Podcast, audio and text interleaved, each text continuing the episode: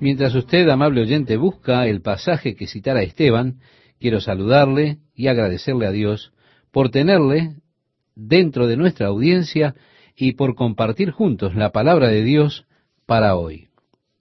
Ahora, recordemos que Jesús está en el templo. Este es el día después de que lo limpió nuevamente. Es un día martes. Es el martes en su semana final. Recuerde, el domingo él hizo su entrada triunfal en Jerusalén sobre un asno. El lunes entró y limpió el templo.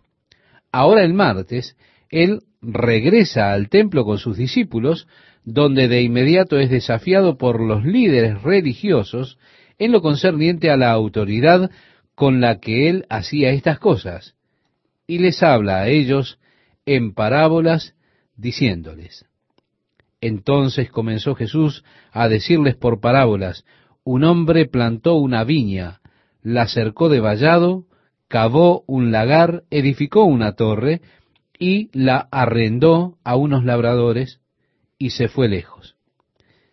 Amable oyente, quiero pedirle, si usted puede, señalar con un marcador de libros ahí en Marcos, y luego ir al pasaje de Isaías capítulo 5, Pienso que usted verá allí en Isaías capítulo 5 cómo pudieron ellos darse cuenta exactamente el punto al cual Jesús los quería llevar.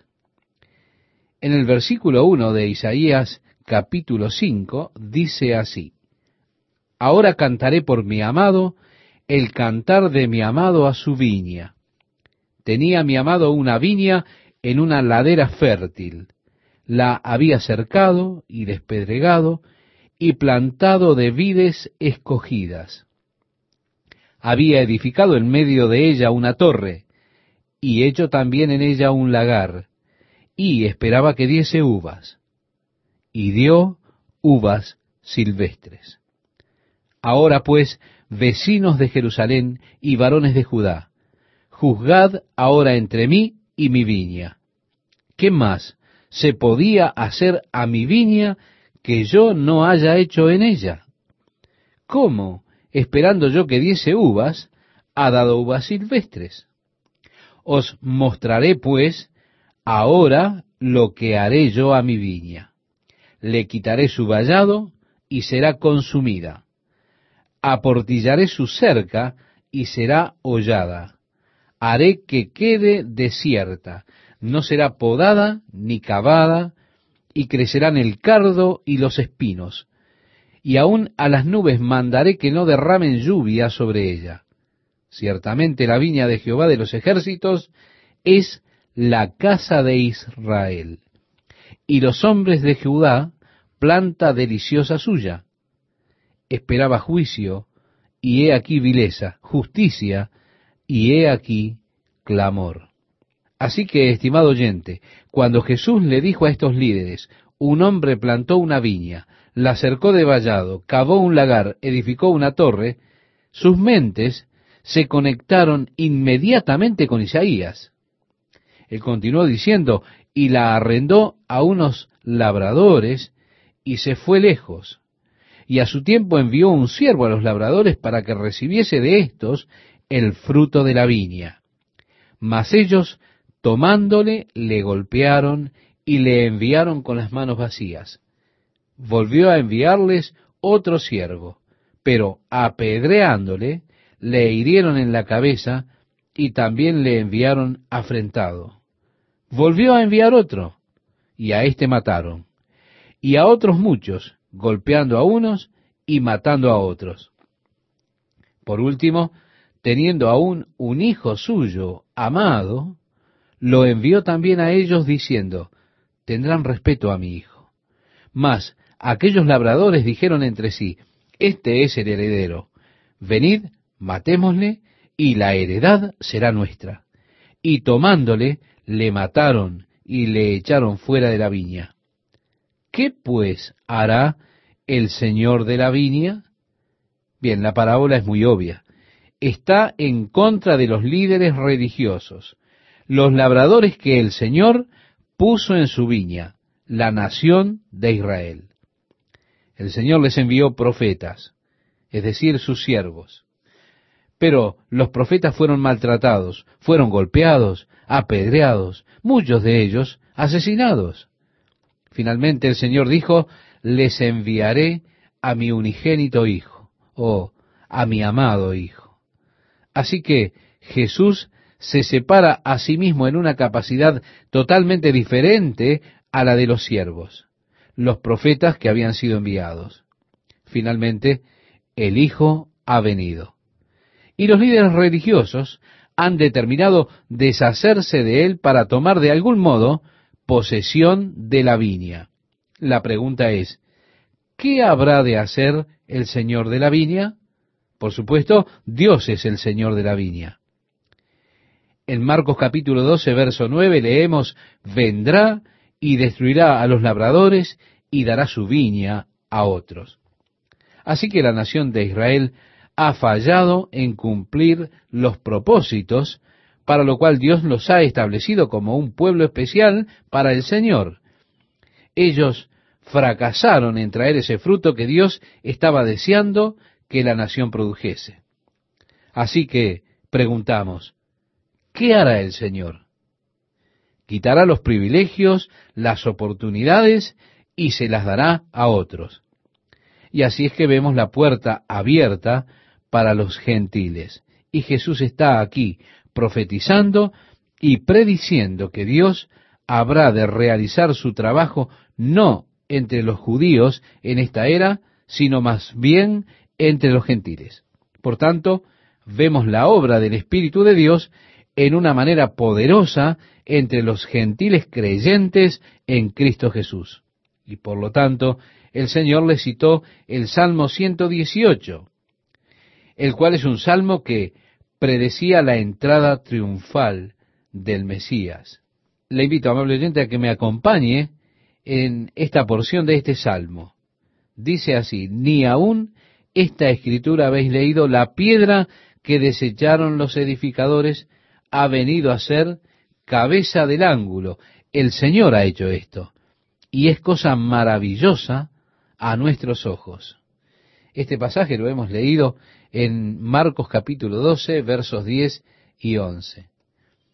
Este particular salmo, el Salmo 118 al que hace referencia este pasaje, dice, la piedra que desecharon los edificadores ha venido a ser cabeza del ángulo. Es un salmo citado con frecuencia en el Nuevo Testamento. Pedro lo citó cuando estaba hablando a los líderes religiosos en el libro de los Hechos, en el capítulo 4, si usted lo recuerda o lo puede buscar después. El apóstol Pablo lo citó en su epístola a los romanos y también en su carta a los efesios. Jesús aquí hace referencia a este pasaje. Obviamente, sabemos que es una referencia al mismo Jesús, que es la piedra. Recuerda, amable oyente, que estaba esa profecía en el libro de Daniel de la piedra que vendría no cortada con manos, golpeando la imagen y sus pies y creciendo en la montaña, cubriendo la tierra, la piedra es Jesucristo. Rechazada por los constructores, rechazada por los líderes religiosos, pero con todo es la piedra principal. Mire, hay una historia interesante del templo de Salomón. Las piedras fueron conseguidas muy lejos del templo y fueron traídas al templo, luego puestas una sobre otra. Así que estas piedras fueron perfectamente labradas, mire, tan bien diseñadas que no necesitaron ellos ponerle mezcla entre piedra y piedra, sino que ellas, por sí solas, se interbloqueaban, quedando chatas. De hecho, en estas piedras no se puede pasar la hoja de un cuchillo entre ellas. ¿Por qué? Porque fueron labradas perfectamente. Así que cada piedra fue traída y luego alisada en la cantera que de hecho está en la parte norte de la ciudad de Jerusalén.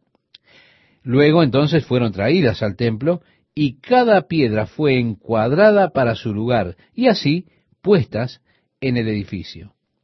Y como la historia continúa, una piedra fue enviada de la cantera, y los hombres que estaban haciendo la obra no entendieron de dónde venía.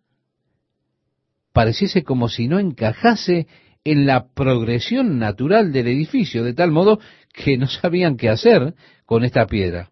Así fue que la desecharon dejándola de lado.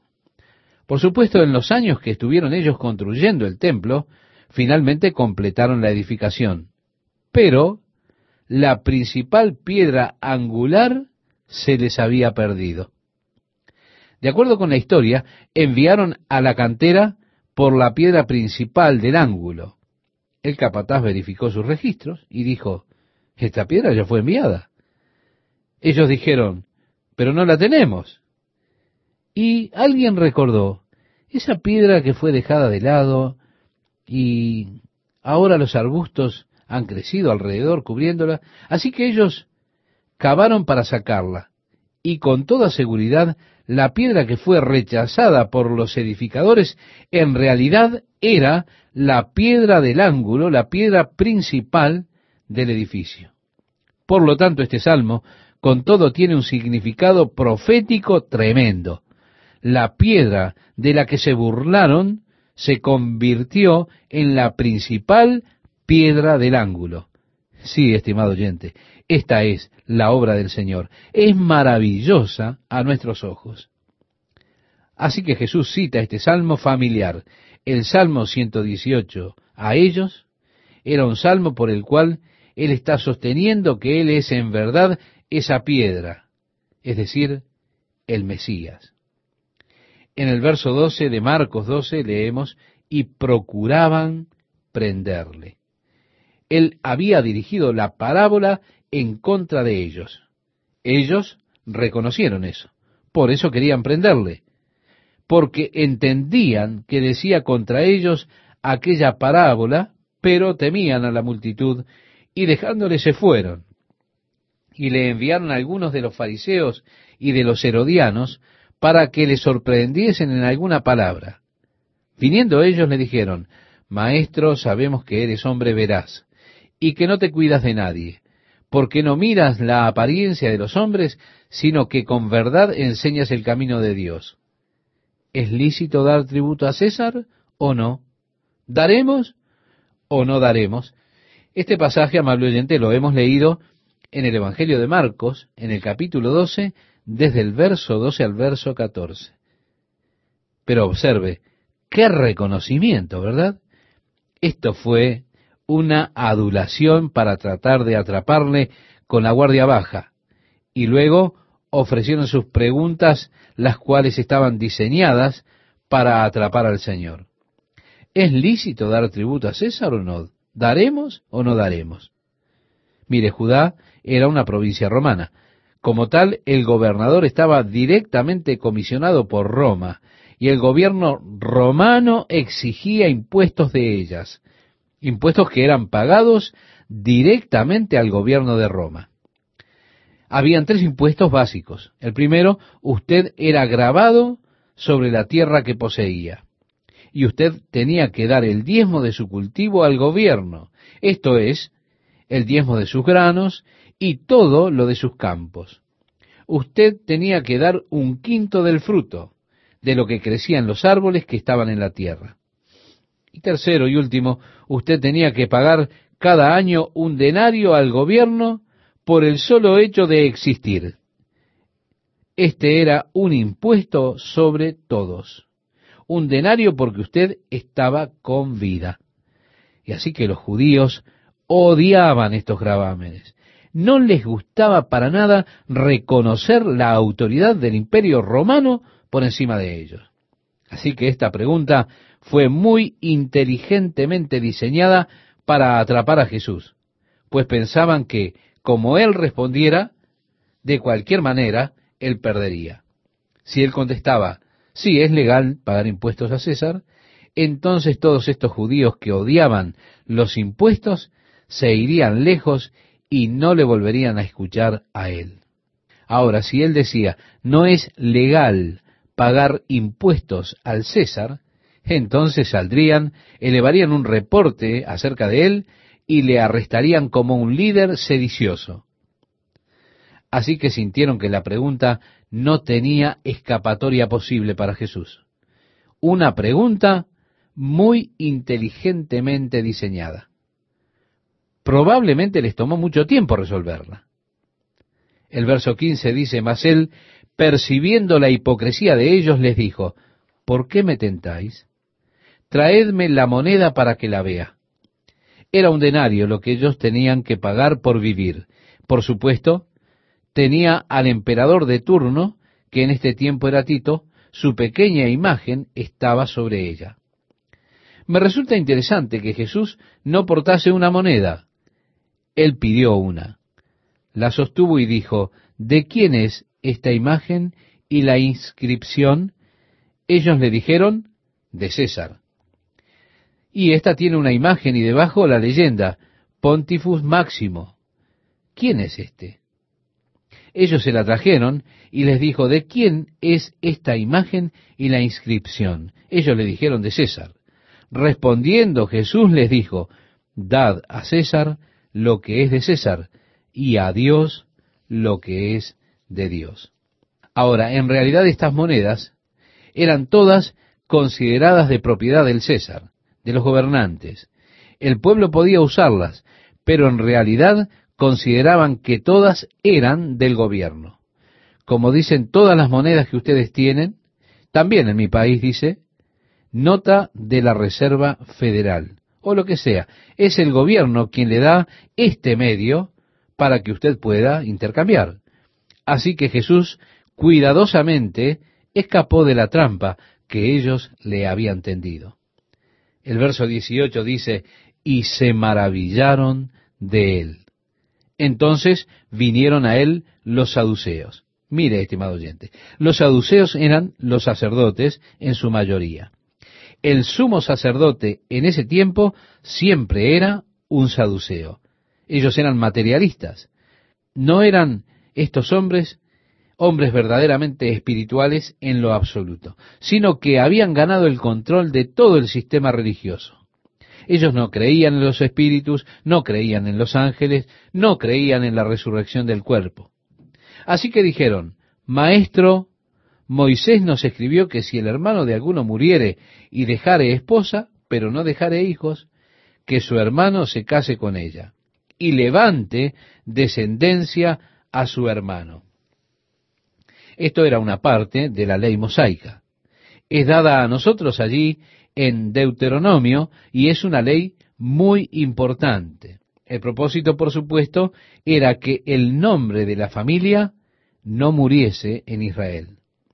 Así que la ley es básicamente como esto. Si tú te casas con una mujer y antes de que pudieran tener hijos, te mueres, es la responsabilidad de tu hermano casarse con ella.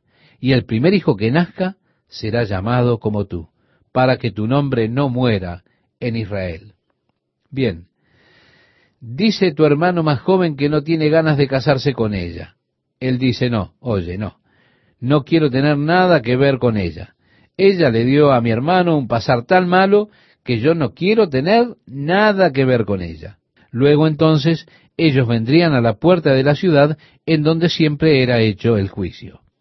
Usted lee, en las puertas de la ciudad. Los ancianos de la ciudad estarían a las puertas para pronunciar su sentencia. Así que vendrían a la puerta de la ciudad ante los jueces, los ancianos allí, y el hombre diría, mi hermano murió no teniendo hijos y no quiero casarme con ella. Se quitaría las sandalias y se las daría a ella. Es como decirle, oye, eres un zapato viejo en lo que a mí concierne. De ningún modo me casaré contigo. Entonces ella podría escupir en su rostro y él sería liberado de su obligación de casarse con ella. Mas él sería llamado el hombre cuyo zapato se perdió allí en Israel. Él tendría ese título después de esto. Era un título realmente muy sucio. En otras palabras, él no cumplió con su obligación familiar y eso era una cosa muy importante para ellos. ¿Qué tal amigos? ¿Cómo están? Es un gusto para mí estar junto a ustedes en esta nueva oportunidad con la palabra de Dios para hoy. Amable oyente, le invito a que me acompañe al libro de Génesis. Esto tiene que ver con el período antes de la ley. En el libro de Génesis encontramos el caso de Judá, que era hijo de Jacob, y su hijo casado con esta muchacha Tamar. Él murió sin tener hijos, de modo que su hermano la tomó a Tamar por esposa, y también él murió sin tener hijo. Así es que el otro hermano se suponía que se casase con ella. Pero Judá dijo, oh no, no, estoy un poco preocupado por el té que prepara esta mujer.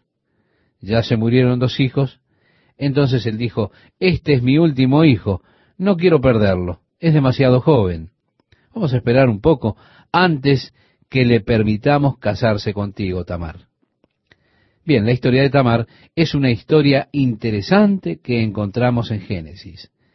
Mire, ella se vistió con ropas de prostituta. Se sentó en el camino cuando Judá estaba de paso hacia la casa de su padre. Entonces fue que él le dijo a ella, ¿cuál es tu precio? Y así ella le dio su precio. Él dijo, mira, no traigo conmigo, toma mi anillo. Y de aquí es de donde tomamos la idea de dar un anillo. Es un compromiso para garantizar que he de guardar el trato que he hecho, que he de respetarlo. Te prometo esto o te pagaré lo otro. Por supuesto, pactó por un pequeño cabrito. Él dijo, te lo enviaré. Y ella le respondió, bueno, ¿y qué señal me darás? Él dijo, bien, toma mi anillo. Y es así que le dio su anillo diciendo, bueno, la idea es, voy a mantener mi promesa, te enviaré un cabrito, y cuando venga el cabrito, me devuelves el anillo. Usted verá, él tuvo relaciones con ella. Ella pensó que había sido estafada porque Judá no le había dado el tercer hijo. De modo que, poniéndose un velo y lo demás, pues tenía el velo de una prostituta sobre ella, él se acostó con ella. Luego dijo a sus pastores, oigan, llévenle el cabrito a la prostituta que está allí atrás en la esquina y tráiganme de regreso mi anillo. Así fue que el hombre éste volvió con el cabrito y miró alrededor, preguntó a los hombres de por allí, díganme, ¿dónde se encuentra la prostituta que pasa el rato allí en la esquina? Le respondieron, no hay prostituta por estos lados. Entonces fue que este hombre vino y le dijo a Judá, no la pude hallar. Ellos dicen que no hay prostituta en los alrededores. Así que más tarde la noticia vino a Judá diciendo, Tamar está embarazada. Entonces Judá dijo, apedréenla hasta morir. Fue entonces que Tamar vino y dijo, por el hombre que estoy embarazada, es quien usa este anillo. El anillo era de Judá, por supuesto. Ahora, ¿qué podría hacer Judá? Lo que me resulta interesante es en cuanto al linaje que es trazado hacia atrás. Ese linaje pasa precisamente a través de Tamar. Es interesante, ¿no es cierto? Que Dios trajese a su hijo a través de este linaje. Es interesante, estimado amigo, porque él puede identificarse con los pecadores. Así que Tamar vino y dijo, estoy embarazada por el hombre que usa este anillo. Evidentemente el anillo era de Judá. Ahora, ¿qué podría hacer él? Lo que me resulta interesante es en cuanto al linaje que es trazado hacia atrás, ese linaje pasa precisamente a través de Tamar. Amable oyente, ¿no es interesante esto? El hecho de que Dios trajese a su hijo por medio de este linaje, él puede identificarse con los pecadores. Otro caso de esto en el Antiguo Testamento está en el libro de Ruth. Elimelech con su esposa Noemí vendieron su parcela y se mudaron con sus dos hijos, Malón y Quilión, a Moab. En Moab, Malón y Quilión se casaron con unas jovencitas de Moab. Elimelech murió, los dos hijos también murieron, y no dejaron hijos. Así que el nombre de ellos estaba pronto a desaparecer. Noemí, por supuesto, volvió con Ruth y más tarde, Booz, que era el hermano de Elimelech, se casó con Ruth. Él se transformó en lo que ellos llamaban el Goel, la familia redentora. Él es el que redimió el nombre de la familia al tener un hijo con Ruth, cuyo nombre fue Obed. Obed tuvo un hijo que fue llamado Isaí, de quien vino David. Y al trazar el linaje de la niña de Cristo, entonces se remonta a través de Ruth y Boaz. Así que esta idea del pariente redentor está atada al linaje de Jesús, lo que pienso que es significativo, porque eso es a lo que Él vino. Él vino a redimir al hombre para ser nuestro pariente. Su propósito era redimirnos. El hombre no se puede redimir a sí mismo. Y así es que Él se convirtió en un hombre para ser nuestro pariente redentor. Sí, Jesús se convirtió en un hombre para ser nuestro pariente redentor. Y en dos lugares en su linaje esta ley particular de los judíos fue guardada, fue cumplida. Ahora sí le invito a que compartamos el pasaje que tenemos para este día en el Evangelio de Marcos, capítulo 12, desde el verso 20 al 23, leeremos a continuación. Hubo siete hermanos. El primero tomó esposa y murió sin dejar descendencia, y el segundo se casó con ella y murió, y tampoco dejó descendencia. Y el tercero de la misma manera, y así los siete, y no dejaron descendencia. Después de todos, murió también la mujer. En la resurrección, pues, cuando resuciten, ¿de cuál de ellos será ella mujer, ya que los siete la tuvieron por mujer? ¿Lo ve, estimado oyente?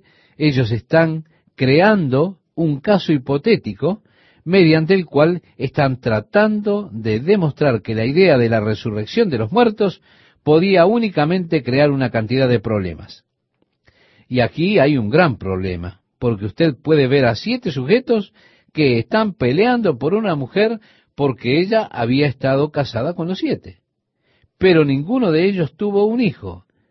Y es así que pintaron esta gran confusión en cuanto a ver qué pasaría en la resurrección.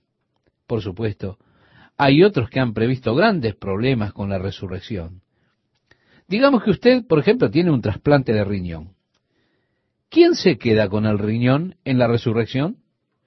Nuestros cuerpos están constituidos por químicos.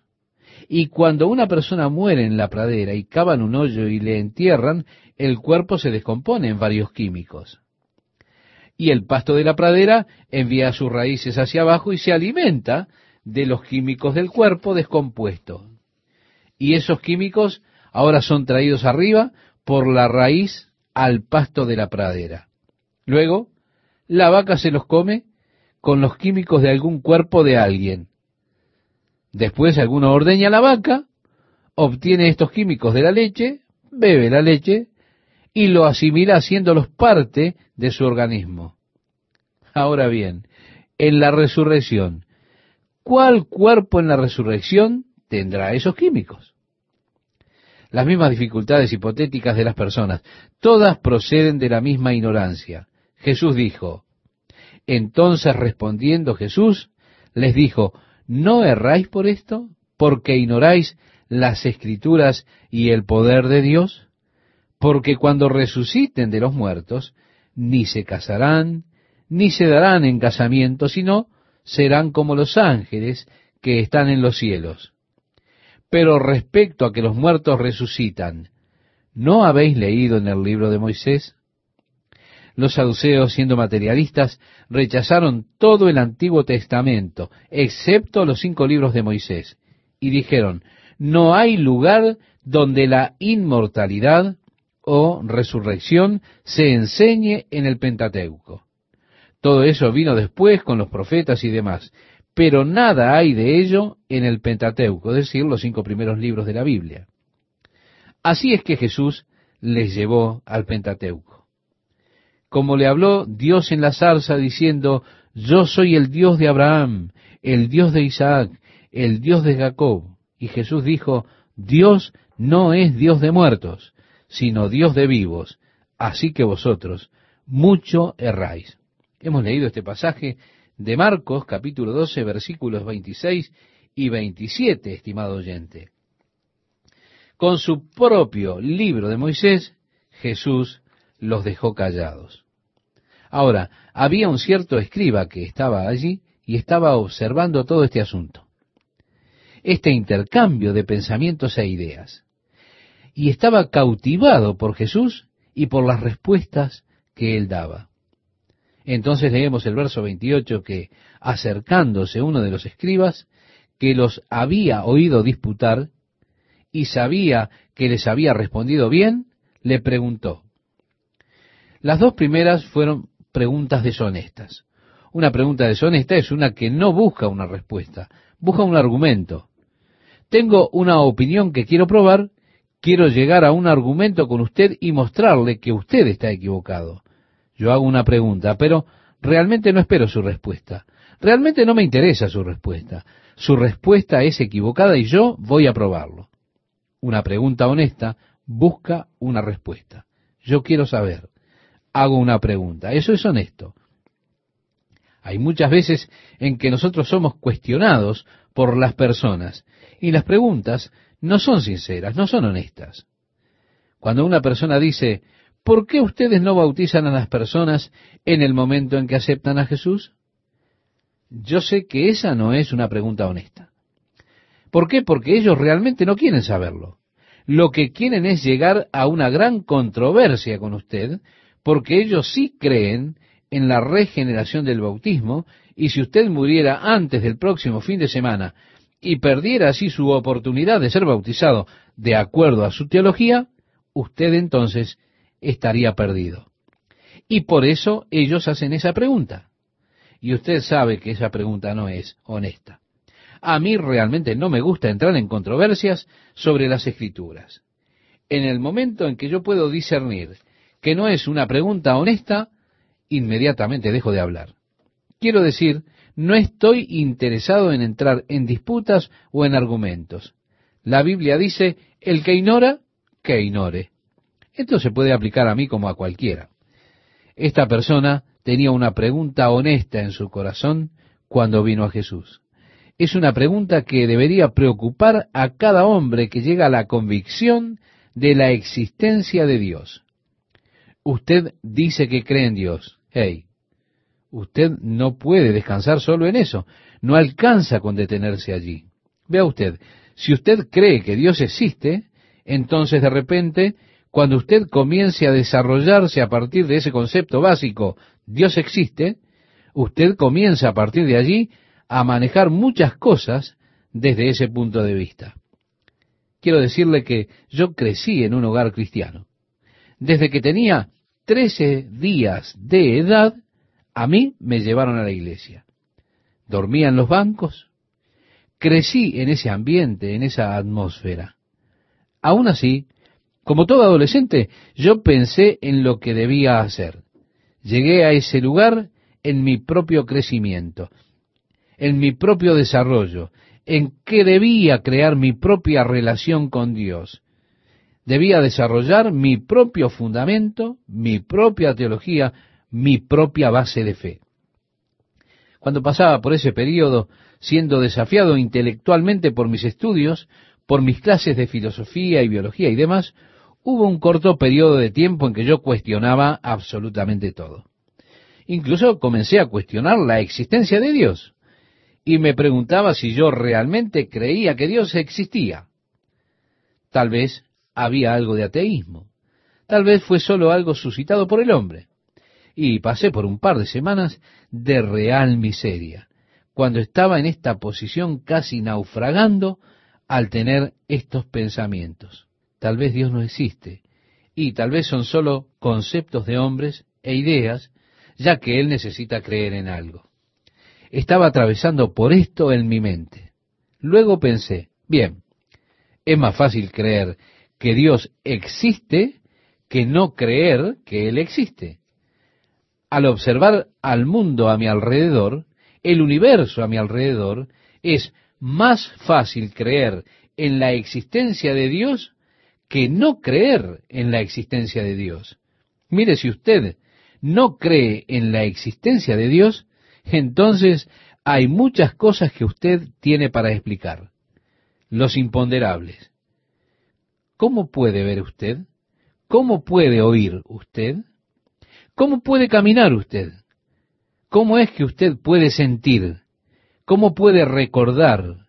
¿Cómo puede tener usted todas estas capacidades solo por azar? Mire, no creer en Dios deja muchas preguntas sin respuesta. Así que dije, muy bien, yo creo en Dios. Usted dirá, bueno, eso no es gran cosa. Bien, si usted se está hundiendo, es horrible no encontrar que su pie dé con algo sólido. Y pensé, sí, yo creo en Dios, pero espera un minuto. No podía detenerme allí, solo en la creencia en Dios. No podía detenerme solamente allí. Si Dios existe, y llegué a esa creencia por la observación de la creación alrededor mío y por la observación de mí mismo, y al observar la creación veo el diseño y los propósitos, veo el delicado balance natural, veo los ciclos del oxígeno, nitrógeno, veo las proporciones del agua y la tierra, dos tercios a un tercio, todo esto es por un diseño. Ellos deben existir porque todos son necesarios para la existencia del hombre. Sí, Dios tiene un diseño y un propósito para mí. Y si Dios tiene un propósito para mí, entonces, ¿cuál es el propósito? Y a ese punto es al que llegó este hombre cuando vino a Jesús. ¿Cuál es el propósito de Dios para mí? Esto es básicamente lo que significa esa pregunta. ¿Cuál es el primer mandamiento de todos? ¿Qué es lo más importante, en otras palabras? Primero, para ir en orden, no es cuál es el primer mandamiento que Dios dio. El primer mandamiento fue, no coman del árbol que está en medio del jardín. Pero el primero, o sea, el mandamiento más importante de Dios, ¿cuál es? Jesús le respondió, el primer mandamiento de todos es, oye Israel, el Señor nuestro Dios, el Señor uno es. Mire, él regresa a Deuteronomio, a lo que es conocido como la Yemá. Es esa porción que los judíos enrollan en esas pequeñas cajas que atan en sus muñecas, las cajas que ponen en sus frentes. Todos ellos tienen esta Yemá en ella. Oye Israel, el Señor nuestro Dios, el Señor uno es. Se acostumbraba en sus días de fiesta, cuando se reunían en el monte del templo que ellos comenzaban a cantar esto todos juntos. Oye Israel, el Señor nuestro Dios, el Señor uno es. Esto es muy interesante para mí, que incluso en esta declaración, la Yemá, el gran mandamiento, el primero, el mandato primario, que la palabra uno, el Señor nuestro Dios, el Señor uno es, la palabra uno es la palabra hebrea echad, que indica una unidad compuesta. Hay otra palabra hebrea para definir uno. Esa palabra es yachid. Esta palabra hace referencia a una unidad absoluta. Mire, yo tengo cinco dedos, pero una mano. Así que usted tiene una mano, pero es una unidad compuesta. Hay mejores ejemplos de unidad compuesta, por supuesto. Usted tiene un huevo, pero se compone de cáscara, clara y yema. Es solo un huevo, una unidad compuesta. Los dos serán uno, hablando del matrimonio. Echad se traduce uno, pero son dos que se vuelven uno, la unidad compuesta. Así que el Señor nuestro Dios es calificado con esta palabra, echad, una unidad compuesta. El Señor uno es. También es interesante para mí, pero es un impedimento para los integrantes de una secta religiosa que aquí y en cualquier lugar del Nuevo Testamento el nombre Yahvé es traducido al griego curios. Este es el título que generalmente se le daba a Jesucristo. Ahora bien, si hay tanto impedimento para este grupo, hay tanto para ese nombre Jehová, evidentemente Jesús y los escritores del Nuevo Testamento no sabían esto porque en lugar de traducir el nombre de Jehová o Yahvé al griego, ellos utilizaron la palabra griega curios, que es la palabra griega para Señor. Ese es el título que se le daba a Jesucristo.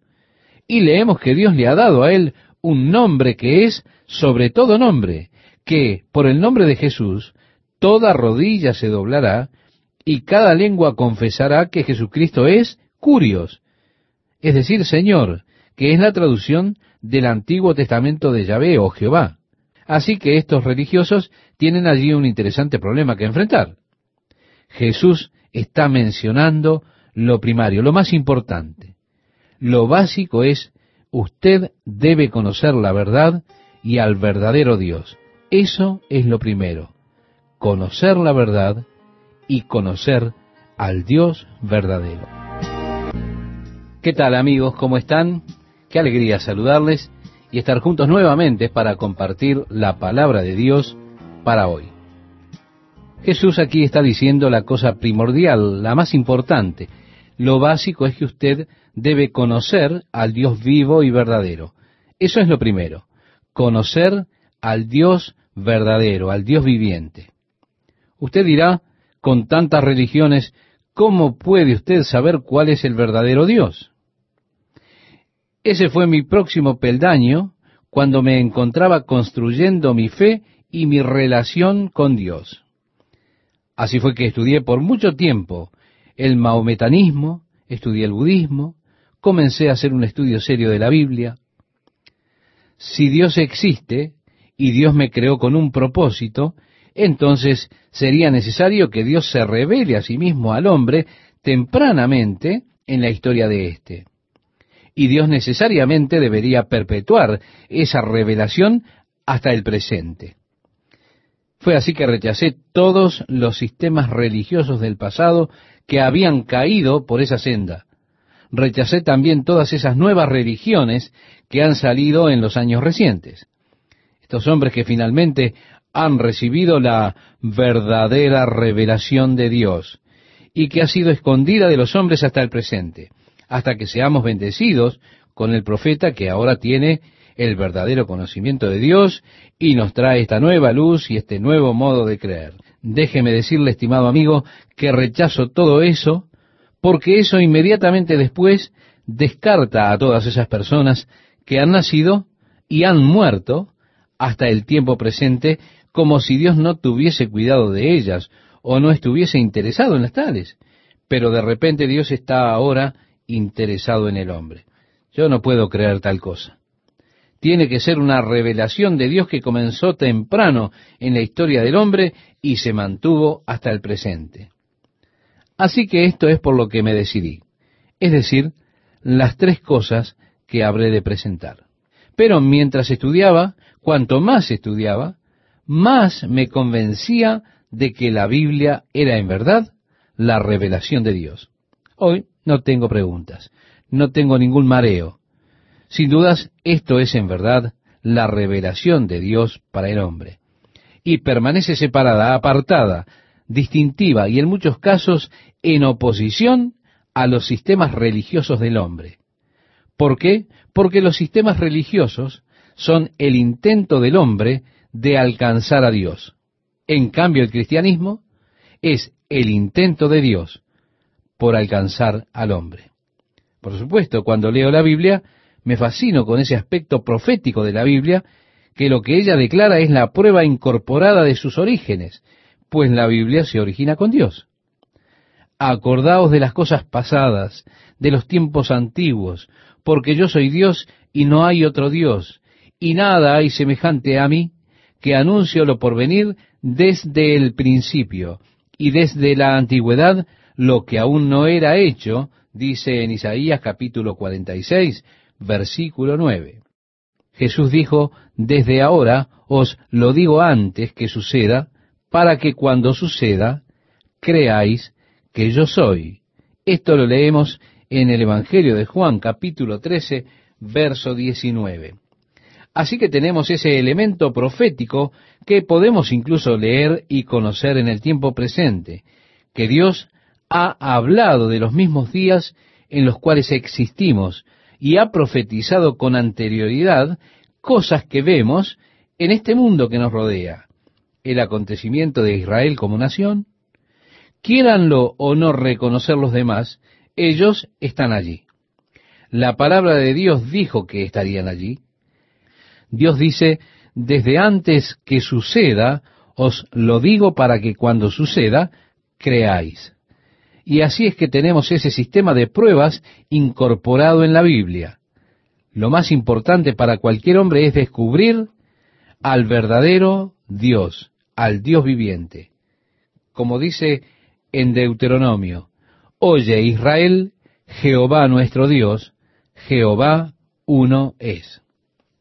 En segundo lugar, usted tiene que venir a una relación amorosa con Él. Pues leemos en Marcos capítulo 12, verso 30, y amarás al Señor tu Dios con todo tu corazón y con toda tu alma y con toda tu mente y con todas tus fuerzas. Este es el principal mandamiento. Ame a Dios supremamente, estimado oyente. Dios tiene que convertirse en el centro de su existencia, en el centro de su vida. Y todas las vidas de los hombres giran en torno a algo. Existe en cada vida ese centro, y es muy importante que usted se examine a sí mismo para descubrir cuál es el centro de su vida, alrededor de qué está girando su vida. En la mayoría de las personas es sobre sí mismas, puesto que la mayoría de las personas viven vidas egoístas. Pero la Biblia le asegura que la vida centrada en uno mismo está destinada a ser vacía, está destinada a la frustración. El libro de Eclesiastés le da un ejemplo clásico de Salomón, el cual vivió una vida egoísta. Hizo todo para sí mismo. Y él terminó con ese clamor acusador, vanidad de vanidades. O podríamos decir, vacío de vacíos. Todo es vacío y frustrante. Él lo hizo todo, lo tuvo todo, pero porque estaba centrada su vida en él mismo, no fue cumplida y terminó con un cinismo amargo, como termina una persona que vive para sí misma. Cuando usted llegue al final del camino, usted dirá, no tenía valor. La vida es un error, es un error trágico, es una farsa, no tiene significado. Comencé como un accidente y me voy como un accidente. Y no hay motivo, cuán vacío es todo.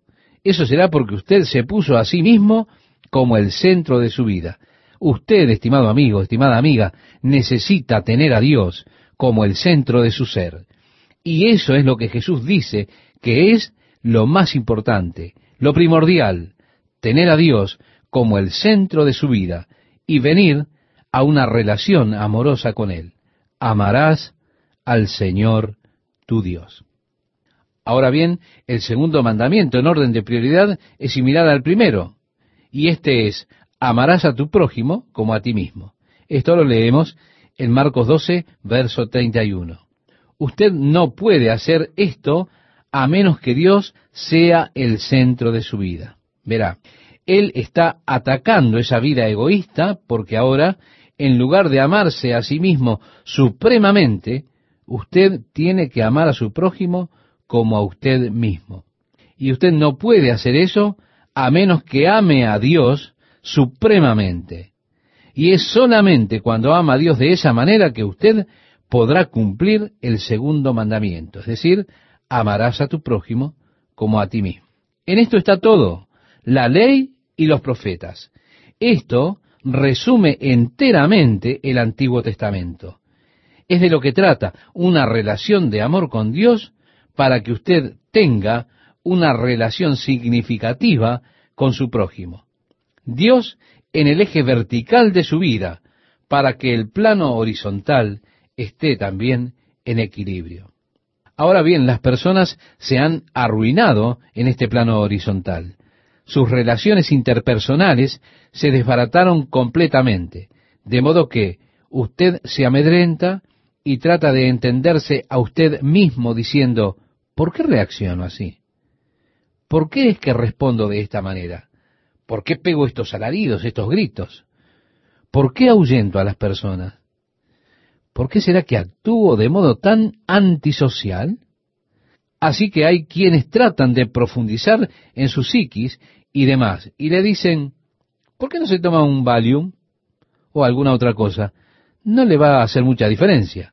De este modo es que le está tratando de ayudar a equilibrar estas relaciones interpersonales en el plano horizontal. Usted verá que hay muchas personas gastando sus vidas al tratar de mantener las cosas en perfecto equilibrio. Pero siempre está todo como patas arriba. Usted tiene que venir areje, mi amigo. Usted se encuentra descentrado. Su relación con Dios se ha esfumado y su eje está inclinado. Por tanto, su plano horizontal, girando en torno a ese eje, se volverá un loco remolino arriba y abajo y arriba y abajo y arriba y abajo, hasta que usted diga, oh Dios, detén esto, quiero salir. La primera cosa que usted necesita, estimado oyente, es, esté bien con Dios, conozca a Dios, ame a Dios.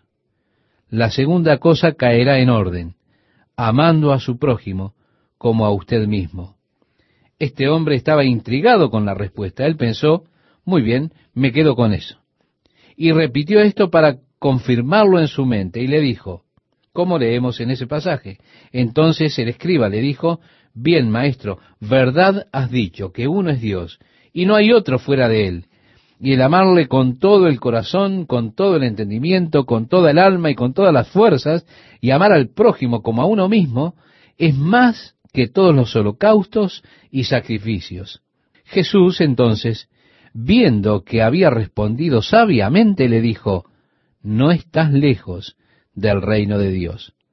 Y ya ninguno osaba preguntarle, no está lejos del reino de Dios, puesto que al momento que Dios viene a ser el centro de su vida, usted está en el reino de Dios.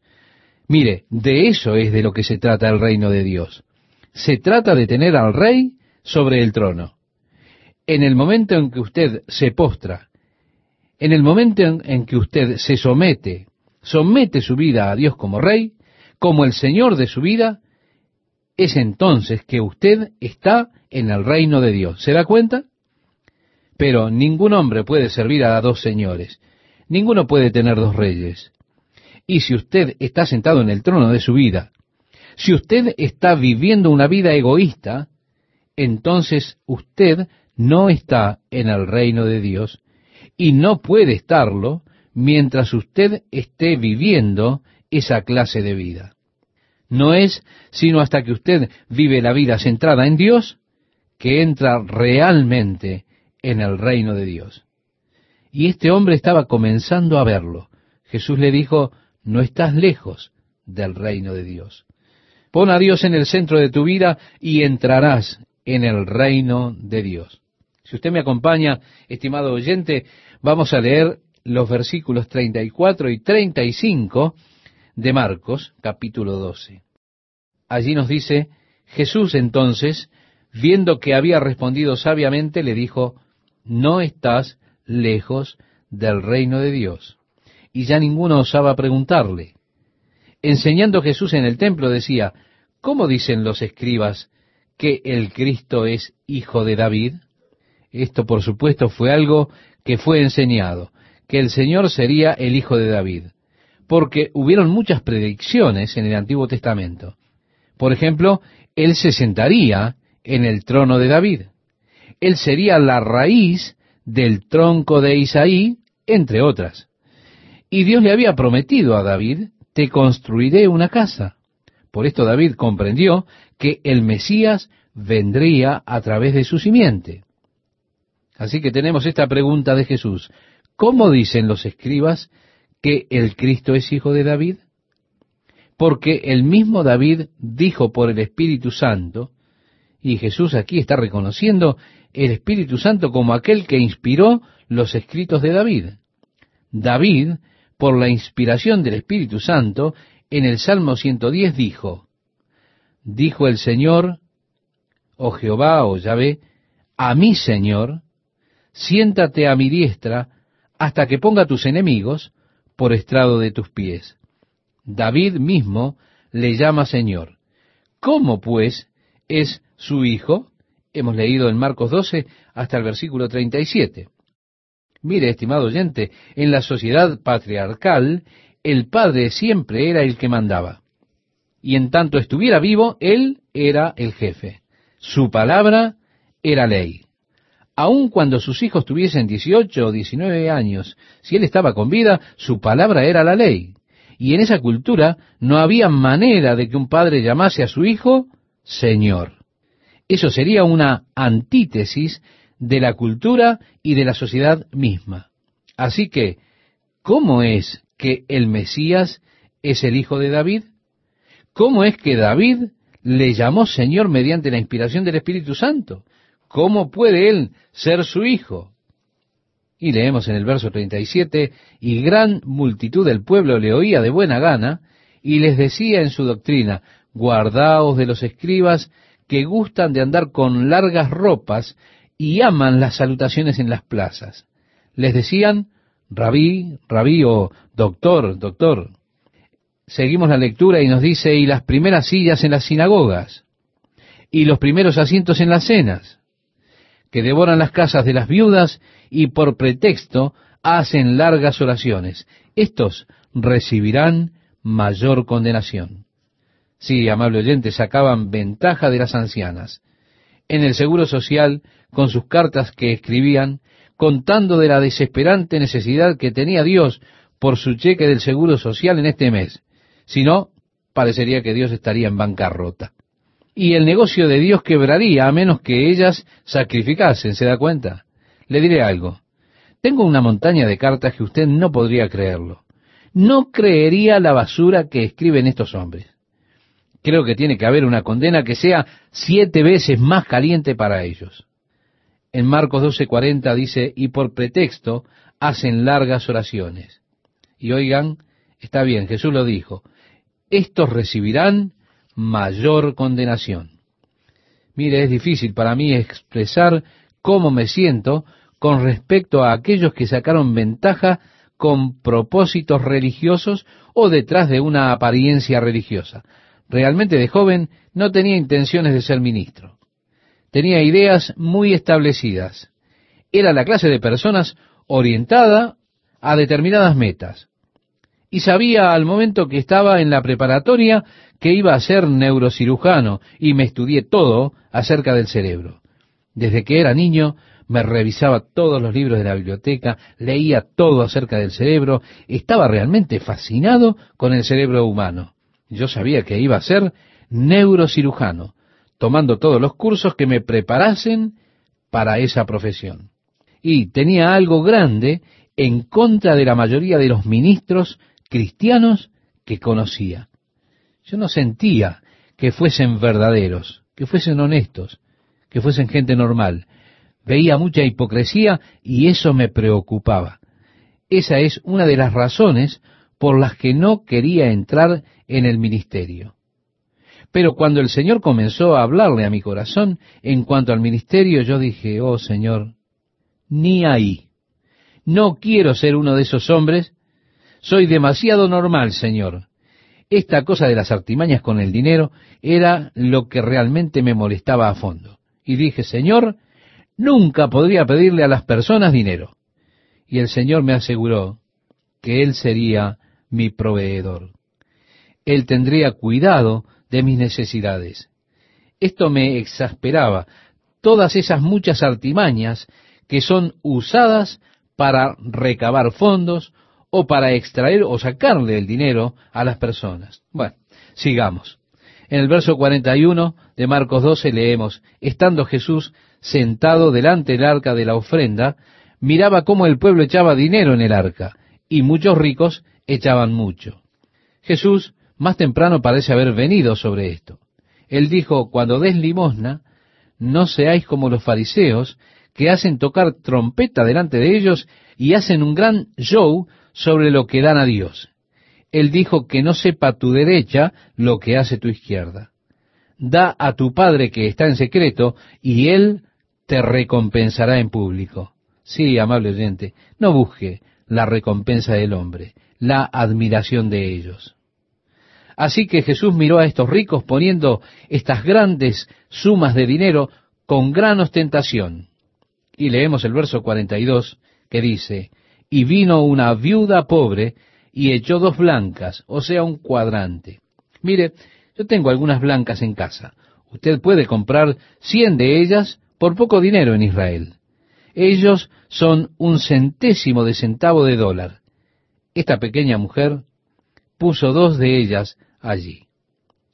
Leemos el verso 43 y nos dice, entonces, llamando a sus discípulos, les dijo, de cierto os digo que esta viuda pobre echó más que todos los que han echado en el arca, porque todos han echado de lo que les sobra, pero ésta de su pobreza echó todo lo que tenía, todo su sustento.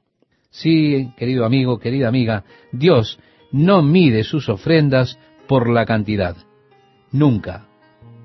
Él mide por lo que le cuestan a usted. Por esa medida, Dios siempre mide lo que le damos a Él. ¿Qué me costó darlo?